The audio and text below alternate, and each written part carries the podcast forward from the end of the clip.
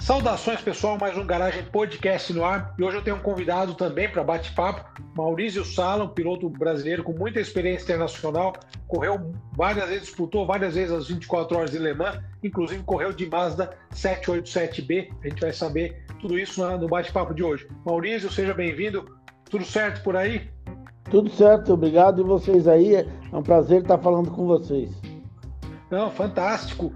É, bom, a sua história no automobilismo eu acho muito interessante, porque aqui no Brasil a gente, já vamos chegar nessa parte do Endurance, mas é, a gente fala muito de Fórmula 1, as pessoas gostam muito de Fórmula 1, porque é o Fittipaldi, Piquet, o Senna, mas é, particularmente para quem gosta de corridas de longa duração e de turismo, eu gosto mais, no caso, é, eu acho a sua carreira muito interessante é, sob essa ótica, né? Sim. E uma coisa interessante, o seu pai corria de DKV? Já, já tinha esse, na família já tinha esse sangue de, de piloto? Não, meu pai corria de Dolphine e meu tio corria de DKV, isso nos anos 67, 68, ainda no autódromo antigo. Ah, fantástico. Aquelas corridas, ele tinha corrida de rua também na época?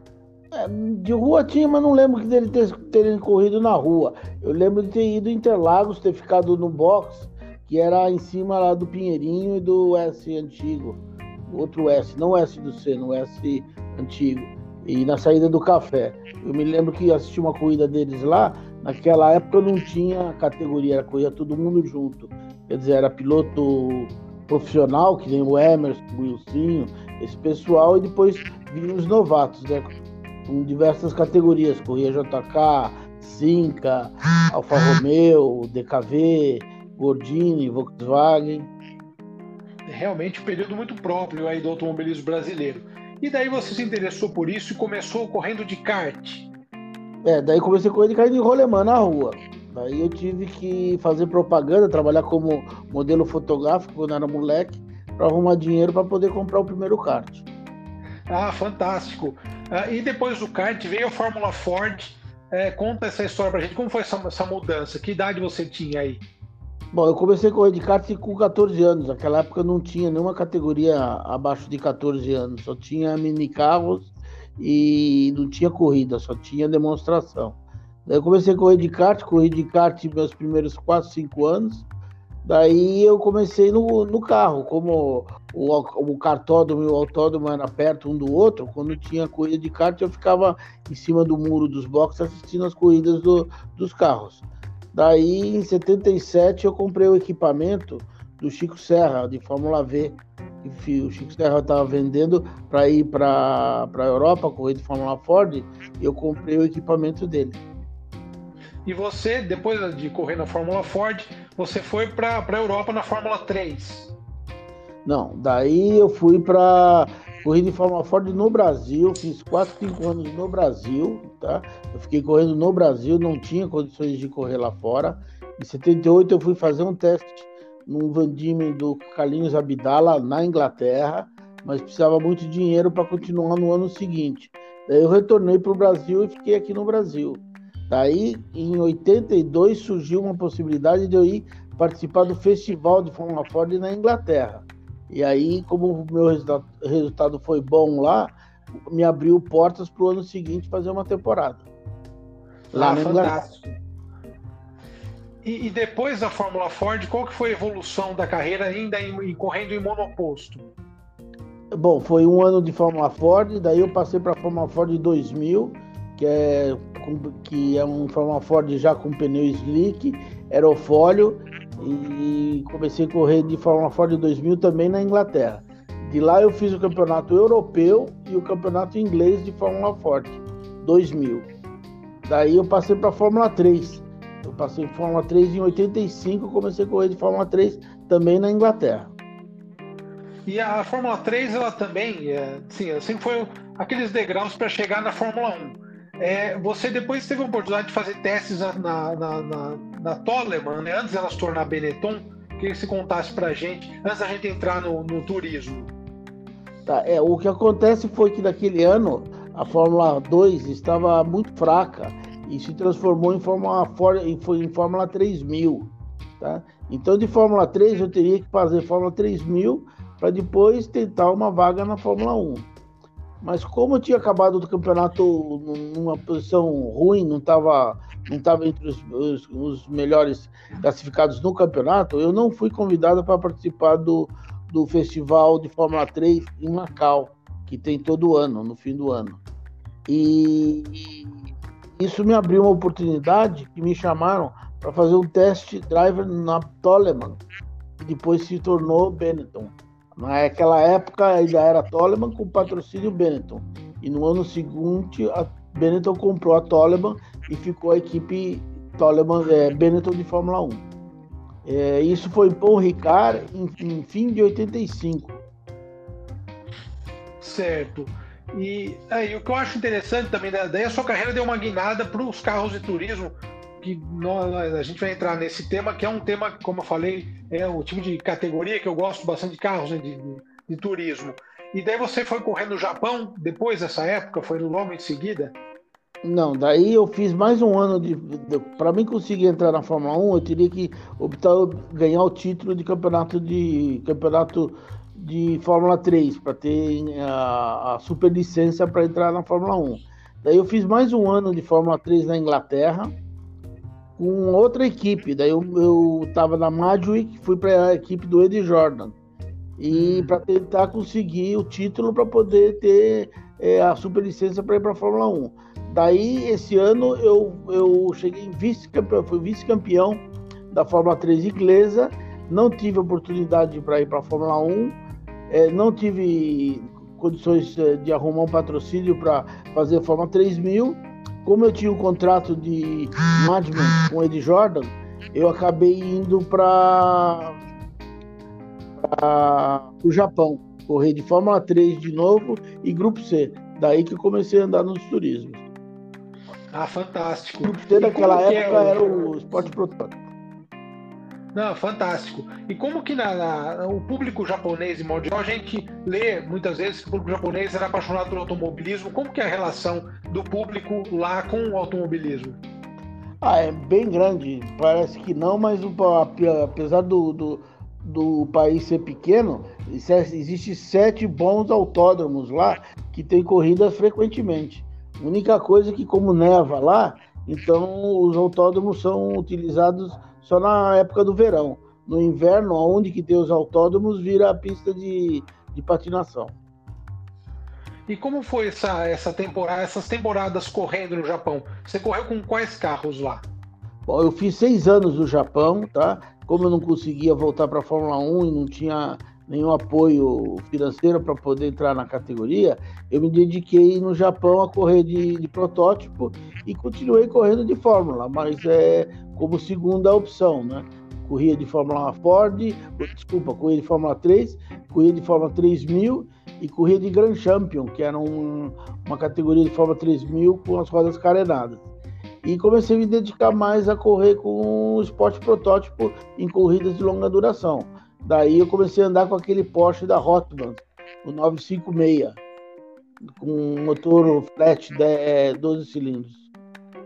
É isso, nesse ponto a gente entra no, no, em algo que eu acho sensacional. Você correu, foram sete vezes nas 24 horas de Le Mans?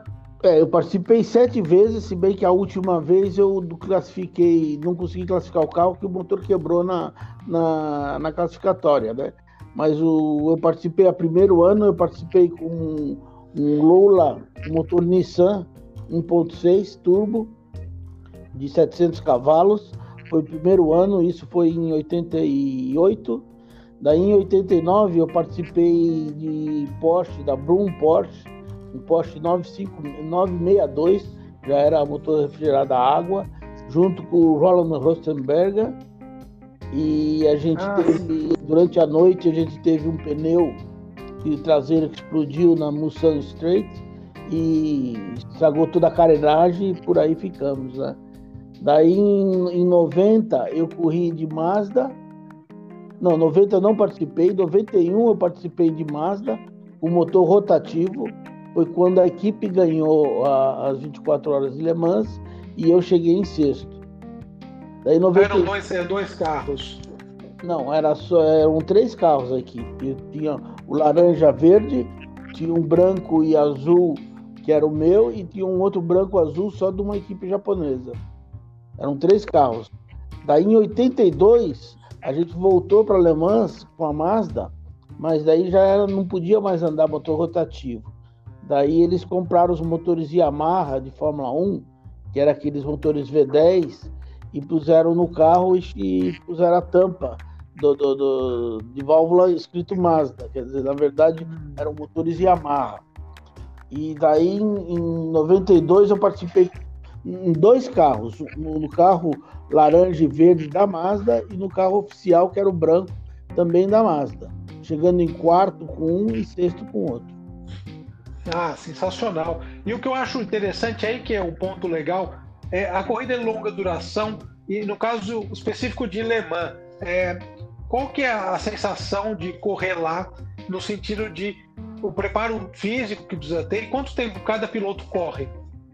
Então, é, Le Mans é uma pista que existe o Le Mans, o Pit Le Mans, que eles falam que é o Le Mans pequenininho, que é uma pista que fica fechada e tem corrida frequentemente. Agora, o circuito de Le Mans, das 24 horas de Le Mans, uma parte dela, uma boa parte dela, é, é, é rua, não é, não é pista. Então, você não tem como treinar antes ou fazer um pré-treino, nada. Eles fecham a, as ruas e abrem para o circuito grande de Le Mans. Então, o que, o que conta mais em Le Mans é a tua experiência para poder andar lá porque cada volta demorava de 4 a 5 minutos, vai. Então você precisava, em 15 minutos que você anda, você só dá 3, 4 voltas. Então a tua experiência, quanto mais corrida você fizer, mais você conhece a pista. A corrida são 24 horas, começa às 4 horas da tarde e acaba às 4 horas do dia seguinte. São três pilotos, tá?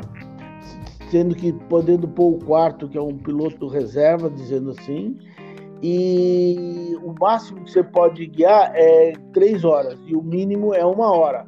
Então todos os pilotos têm que guiar e quando dá quase três horas é obrigado a parar e trocar de piloto. E, e até falando sobre a técnica, que a gente sabe que uma corrida de longa duração exige muito do material. Ah, daí, sim, claro, entra a experiência do piloto, como você citou. E principalmente no caso de pilotar o carro, você tem que ir até um limite, mas ao mesmo tempo não tem. Como que é essa, essa relação com o carro? Ele vai, você percebe que ele vai, o material vai piorando com o tempo, digamos assim? Não, tem muitos fatores que, que, que, que, que tem essa corrida. Primeiro tem um, um, uma quantidade de cada equipe, de cada tipo de carro tem uma quantidade de gasolina que pode ser usado. Não é que você pode quanta gasolina você quiser. Tem uma quantidade lá, sei lá, mil litros, mil e quinhentos litros para fazer as 24 horas.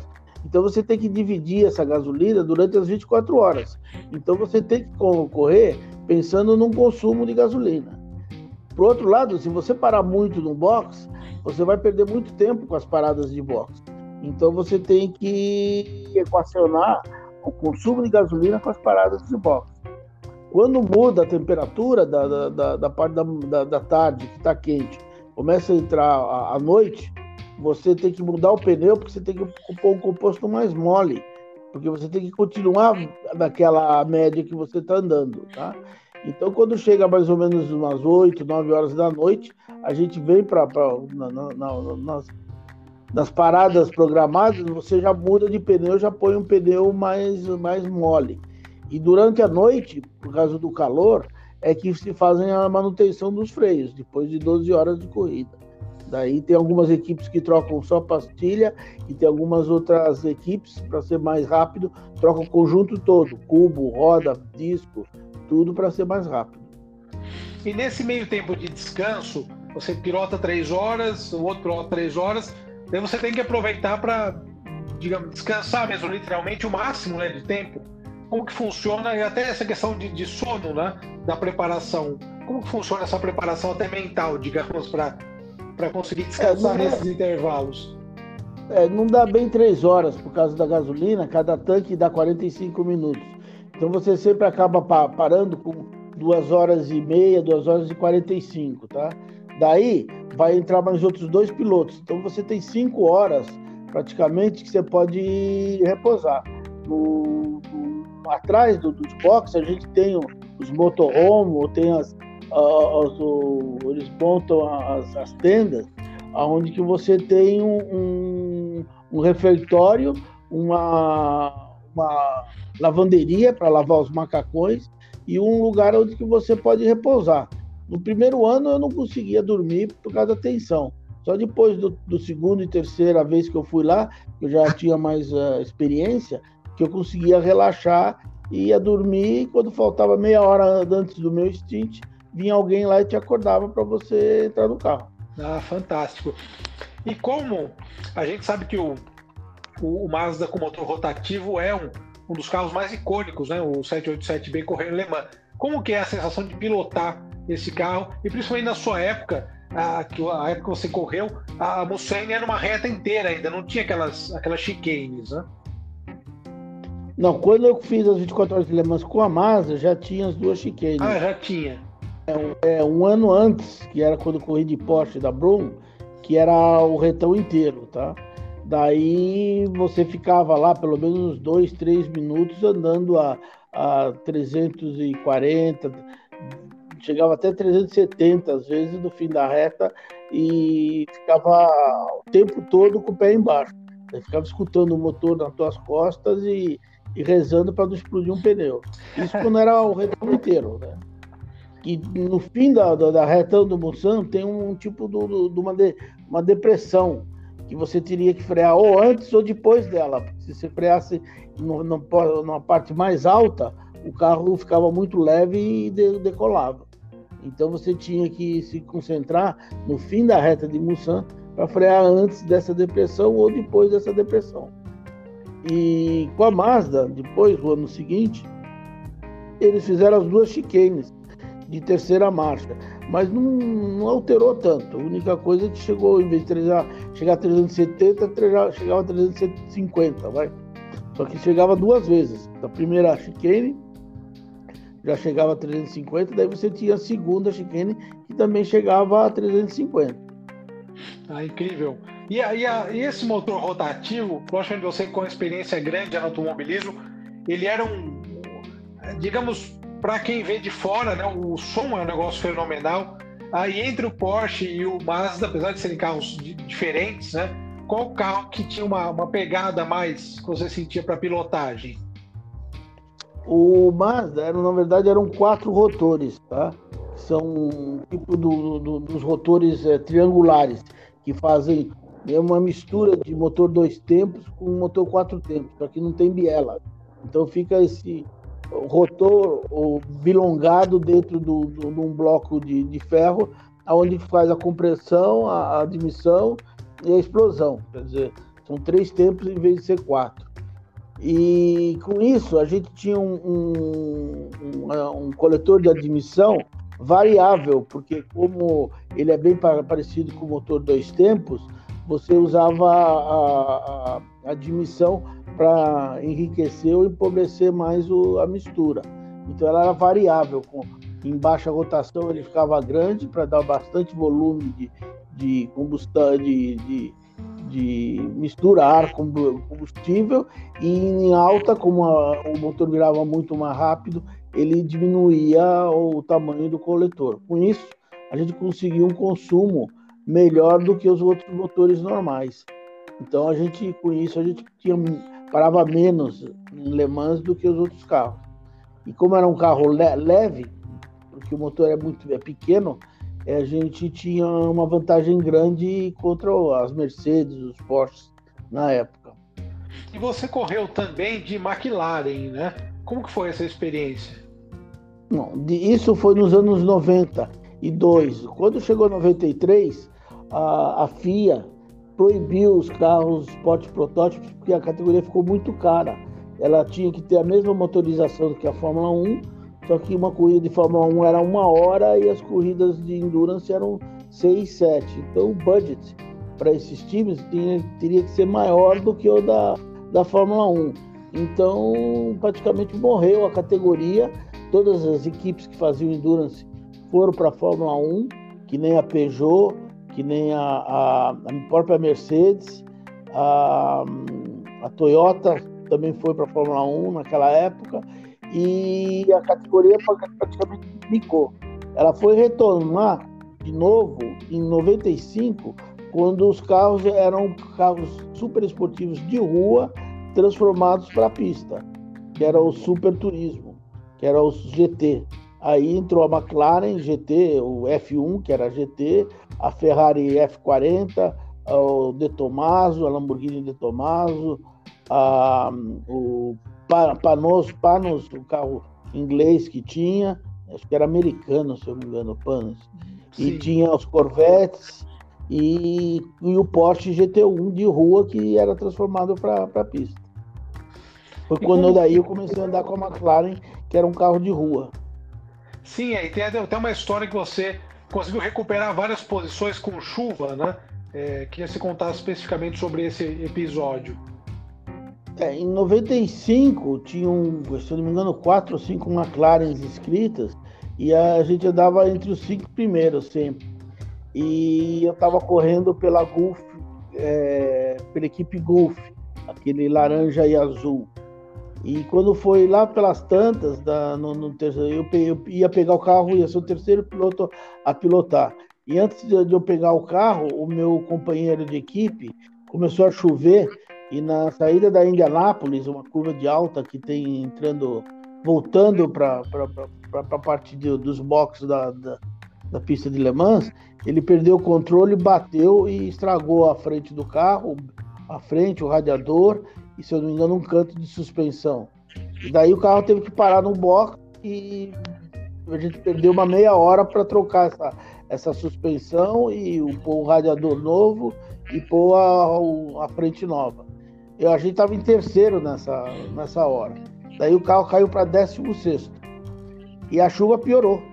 E eu entrei no carro em 16 na chuva, comecei a recuperar, fui o piloto mais rápido na hora do, do, de todos que estavam lá, era o que estava andando mais rápido, e com isso eles me seguraram na pista durante dois instintos, só parando no meio para reabastecer e trocar pneu. E eu entreguei o carro de volta quando estava quase amanhecendo, às quatro horas da manhã, em, em quarto lugar. Ah, fantástico.